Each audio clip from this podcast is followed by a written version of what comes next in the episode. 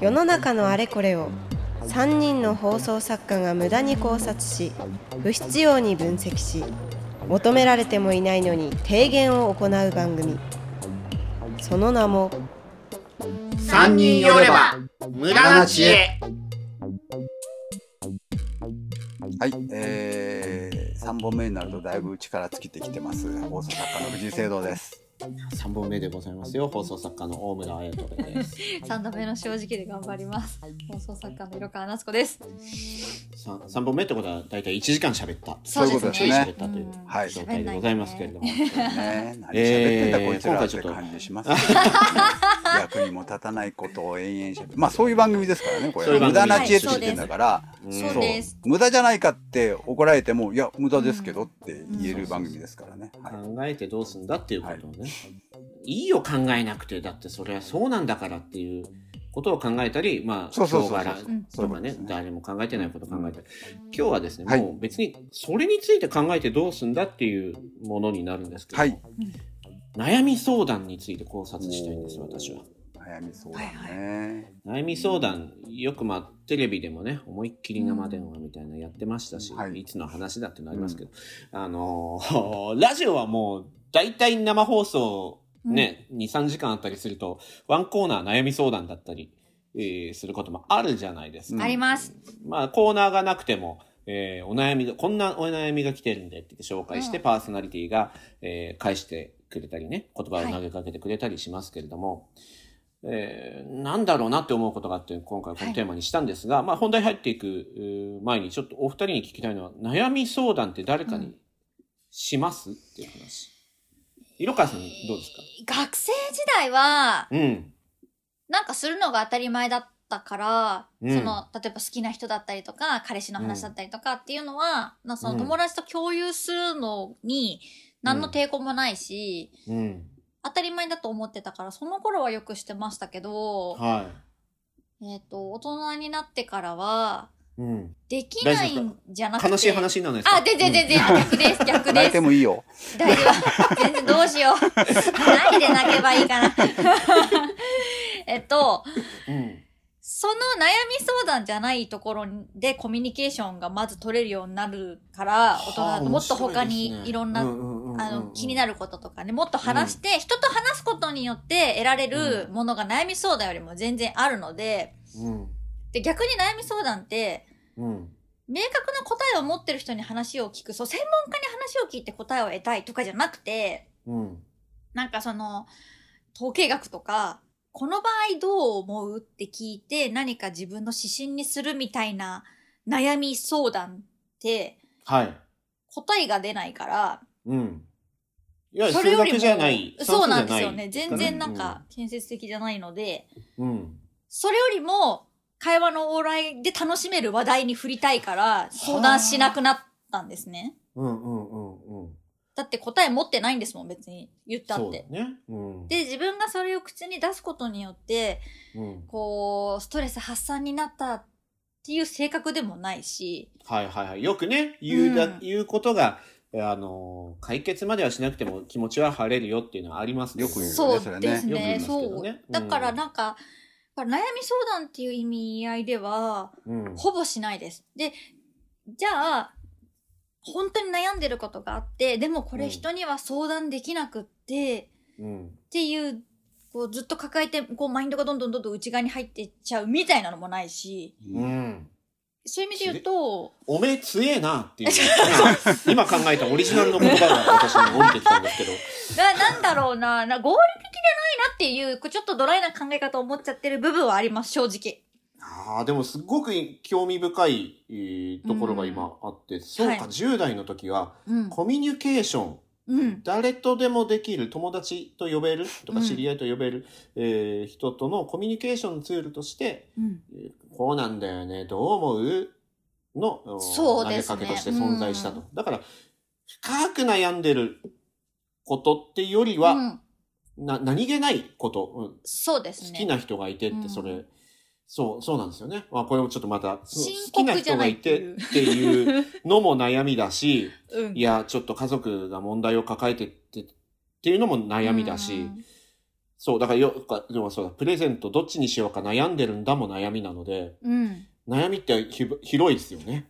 そうなんだよね言葉と。してね悩み相談っていうと、うんそういうなんかちょっと重い人生のこととか、なんかまあうん恋愛とかも、うん病気とかもありますよね、うん。なんかね。そうですね。進路とかね。うん。そうそうでも一体そのプレゼントどっちにしようかって、これもまあ悩みじゃない悩み悩んで悩んでるんですよ。悩んでるし大事なことなんですけど、うん。それこそ、えーラジオとかではそういうメールとかお便りとか読まなかったり、うん。あと、わざわざ電話つないで話聞かなかったりするじゃないですか。で。すうんねうん。だから僕そういうコーナー立ち上げて、あの、うん。他のな悩み相談のコーナーに送ったけど読まれなかった悩みを送ってくださいっていうコーナーを、平成セブンの知念優里くんに答えてもらってるんですけど、そう、そしたら結構寄せられて面白かったりするんですけどね。そうそれは悩みなせのかなやっぱりコミュニケーションツールですよこね、ちょっとね。そこ子供電話相談室とあんまり変わんないんじゃないの？それは。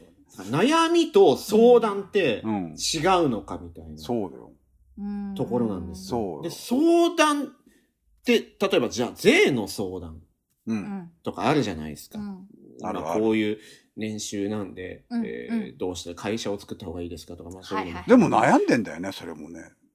それな悩んでますけど、これ税の相談は、そそれこそ専門家のとこに行って、うん。あ、しある程度の答えをもらえるんですよね。うんうんうんもうそれはもうこうですっていう、ほうほうほうほう QA っていう一発もあれば、えー、こういうパターンもあります。こういうこともできます。さらに、うんまあ、あまりやる人いないですけど、3番目のパターンとしてこうですよってて答えを提示してもらうことができるので、うんこれは、悩み相談っていうよりは、すなんとか相談、税税の相談とか。そうですね。うん。アドバイスをもらいに行く。相談か行くっていう。そうか。悩み、悩、まあ悩みも相談だけど、うんただの相談ってことか。そう、相談室ね、うん子供悩んでるっていうよりはね。うん。うん。この、今か与えられてる課題に対してのうん。答えの道筋が全く見えないんですけど、うん専門家の人は、うん。こういう課題をいっぱいクリアしてきてるから、ご存知ですよねって言いに行くのはこれ相談。答えがありそうなものってことですね。もううん。はい答えがありそうなものに相談する。そう。でこ、だよね答えを持ってそうな人も見当がつく。ファイナンシャルプランナーの人なのか、う。うんん。ううん。ん料理の答えは料理の専門家なのかとかね。うんいうとこですもんね。そうそう。だからこの悩み相談っていう言葉自体を一回、疑うというか。そうだね。悩み相談って言うと、やっぱりその、じ人生相談とか、なんかちうんょちょっと重い感じがするよね。かそう家族のことで揉めてますとかわかんないけど。うん。うん。もしかしたらこの人生相談ってそれこそ、あの、テレフォン人生相談って長い番組、これはもう大長寿番組で、はい日本放送でやってて。もう、あれもう本当に、ものすごい長時間撮るんだよね、あれねう。ん私の知り合いが編集してるけど、えああれー番組としては何何分そんなないでしょ？あの、オンエアとしてはそう。ですよね。うんうんうん特番でもないですしね。そうそう。あれね、編集してる人が私の知り合いいるんですけども、編集というかまあ収録をして、うんあの、やっぱりものすごい長い間回して、その中から切って切ってでうんうんすごい一部を聞かせるんですけども、もうまさによく言われるように、その相談者は長い時間なんとか先生にお話を聞いてもらったってことで満足してもらえるみたいね、やっぱりうね。うんうん。やっぱ答えはなかなか出ないじゃん、どっちにしたってね。そうですね。ですね。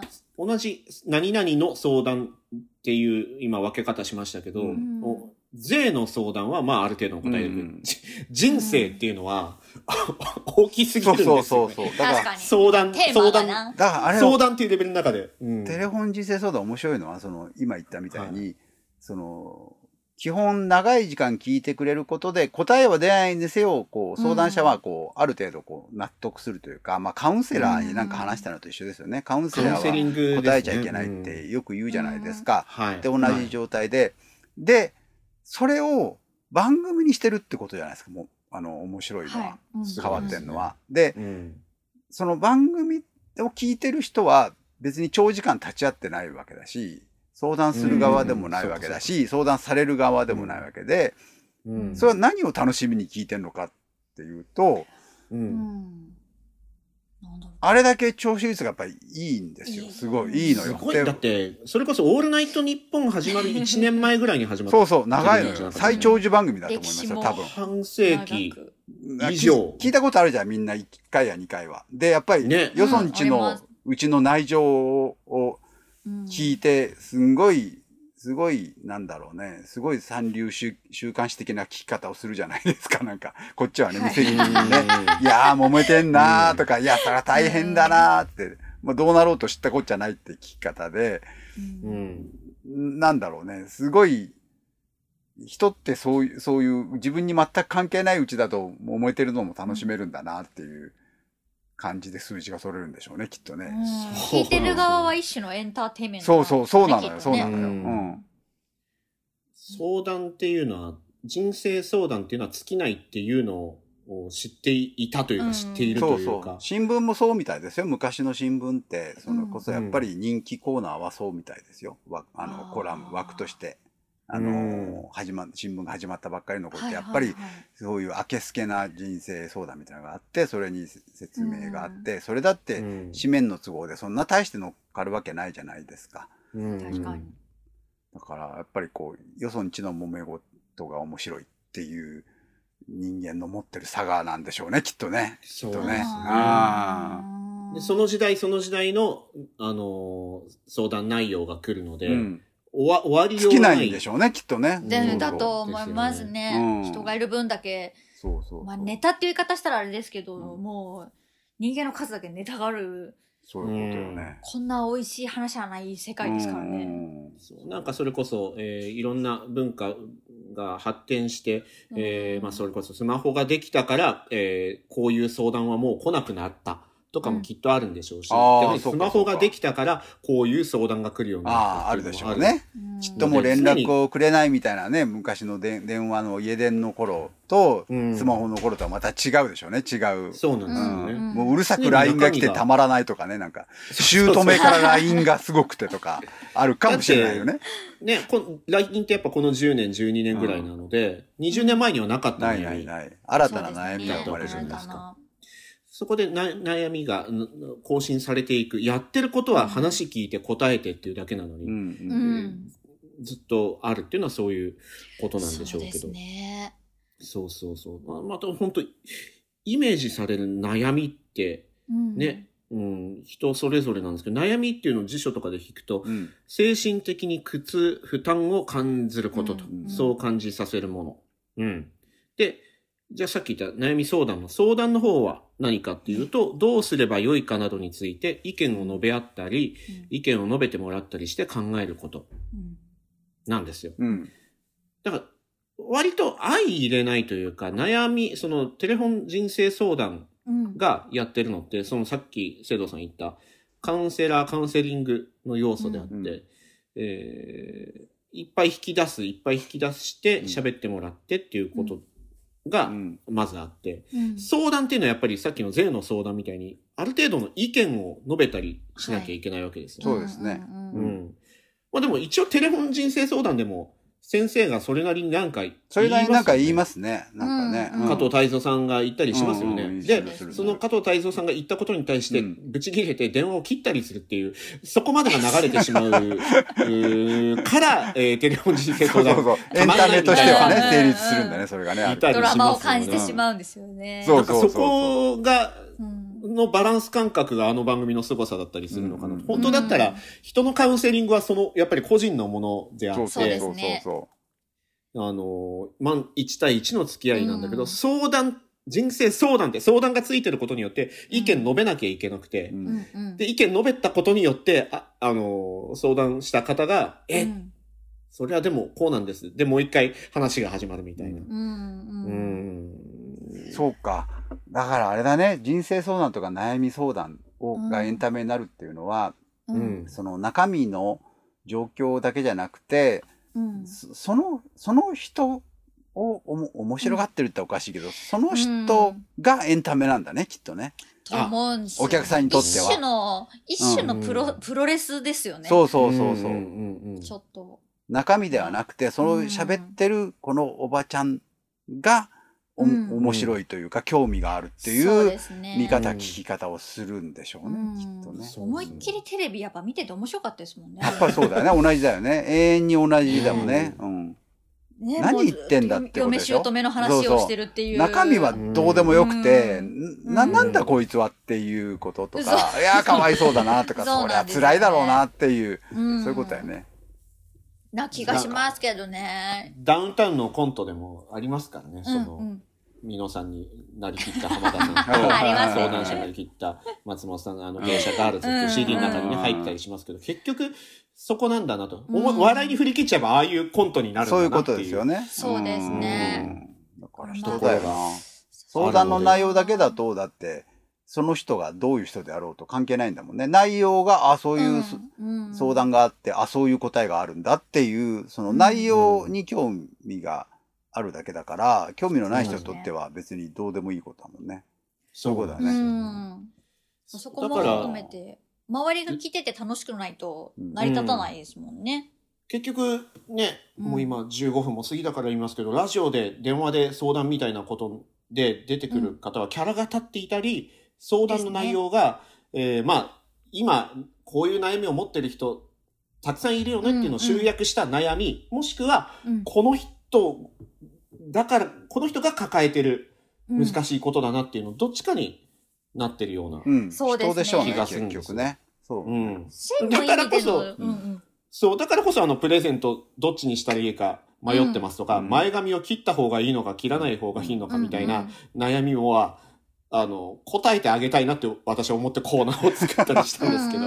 あの NHK がさ、よく今日は一日なんとかってやるじゃないですか、ラジオで。はなんい。か、あの、植物の相談とかやるんだよね。あの、ななんていうの、あの、ガーデニングとかの相談を。やるのよ。一日やるのよ。はいはい。おすごい。朝やって、また昼やって、とかやって。うん、で、まあ、なんだかよくわかんない植物の育て方の相談とかが来て。で、それに専門家がまたちゃんと答えるんですけども、これ人間味はないんだけど、こんな相談があるんだってのはちょっと面白いんだよね、聞いててね。あ あの、そうですね。これで真剣にどそううそうそうしたらいいんだろうって思ってる人が、うん。このね、日本にいるんだとそうか、そうそうそう大陸で生きてるんだそれは所詮植物のことだから、別にその人の人生が生きるの死ぬのの話じゃないわけよ。関係ない。だけど、この植物でこうこうこうやって育ててこううまくいかないんですけどうんとかいう、あ、こんな相談あんだと思うし、え、こんな相談に答えられる人がいるんだってのも面白い。そう感動がありますね。なうん言ってること全部わかんない。そうそうそうそうそう。言ってること全くわかんないんだけど、成立してるのがすごい面白いんだよね、あれね。うん今の一言で、その、相談してた人が、ちょっと声色変わったぞ、みたいな。え？って今驚いたとか、え何がえなのかわかんないんだけど、わかんない。なんかあったんだよ、今。なんかドラマが生まれてるっていうのを肌で感じそれはそれで面白いんだよね。人生じゃないけど。うん確かに、こ、怖な相談ってうん一つありましたね。うん細かすぎる相談とか。そうそうそうそ確かにある。それ、これもまた平成セブンの番組なんですけど、はい中島優斗くんっていうドラム叩くメンバーがいて、うんユートビートって言って、なんかあの、ドラム周りのお悩み受け付けてますって、すごいニッチなのをやってう。て、ドラムやってる子からしか来ないよね。わかんないもんね。うん基本的に、うん書いてあることあんまりわかんないんですけど、うんうんその優斗くんに渡すと、なるほどね、つって わてかるんだ。で、こうやって膝を叩いてマイクに乗るように、うんこういうことだよ。右手でこう叩いて、そう、うん左手はこうやってやるっていうのをまず組み合わせていくとできると思うよ、みたいなのが。すごいり、あ、ちゃんと理論、やっぱあるんだな、ドラム。うんすげえとか思ったりして。う多分、楽しんでくれてたらいいなって夜中にやってるラジオなんで、ね眠くなんないでねと思いながら。全くわかんないけど、でも、なんか面白いよね、そういうのってね。そうですね。うん。言ったらまあこの番組もね、ラジオについてちょっと特化して喋るときとかは、うんそういう面もあるのかもしれないですね。あ、昔やってたよ、そういえば、あの、オードリーで、あの、アメフトの、アメフトの小部屋ってのやってて、あまあ、アメフト、うん。ね、あの二人はアメフトキャラそうで、うん。で、アメフトを広めたいっていうから、ああ、やればいいんじゃないの、うん。つって、アメフトのいろんなメールを読んで答えるって。うん質問も答えも全然わかんないんですよ、私は。全く。でもまあ、アメフト質問、すらわかんない。うんアメフト経験者はまあわかんだろうなって、でもそういうコーナーでいいんだからやればっていうんで、しばらくやってましたけども、まあ本来はそれでアメフトの魅力を広めたいっていうのがあるんですけども、まあ僕内心は別に広まんなくても いいと思うけどね。どっち。でも。う んわけわかんない質問にわけわんかんない答えをして納得してればいいんじゃないのとか思ってやってましたけども、うん、でもそういうことですよね。うん、そうですね。うん。そこでいつも迷うのが、うん。はい。その今の流れで言うと、うん。そのエンタメとして楽しいから周りの人たちも楽しいし、まあうん。その参加してる人はなんかその自分の好きな相手だったりとか、応援してる方から返答が来て嬉しいっていうのはあると思うんですけど、時々、うんうん。あのいわゆる本当のガチの相談が来たりするじゃないですか。はいはいはいそういうメールが来た時ーに、うんうん。これはそのエンタメとしてやっぱりその面白い面白くないっていうよりも番組として成立しなくなっちゃうから、うん。これは採用できないよなって思う時にいつも罪悪感があるんですよね。なるほどね。その人はマジで大変な思いなんだね。うん確かにね。でもう文面で見れば今間違いわかるわかるなくそのまだまだ続く。3人の無駄知恵。ポッドキャスト版はここでお別れ。一体どこに行き着くか。続きは audiobook.jp でお楽しみください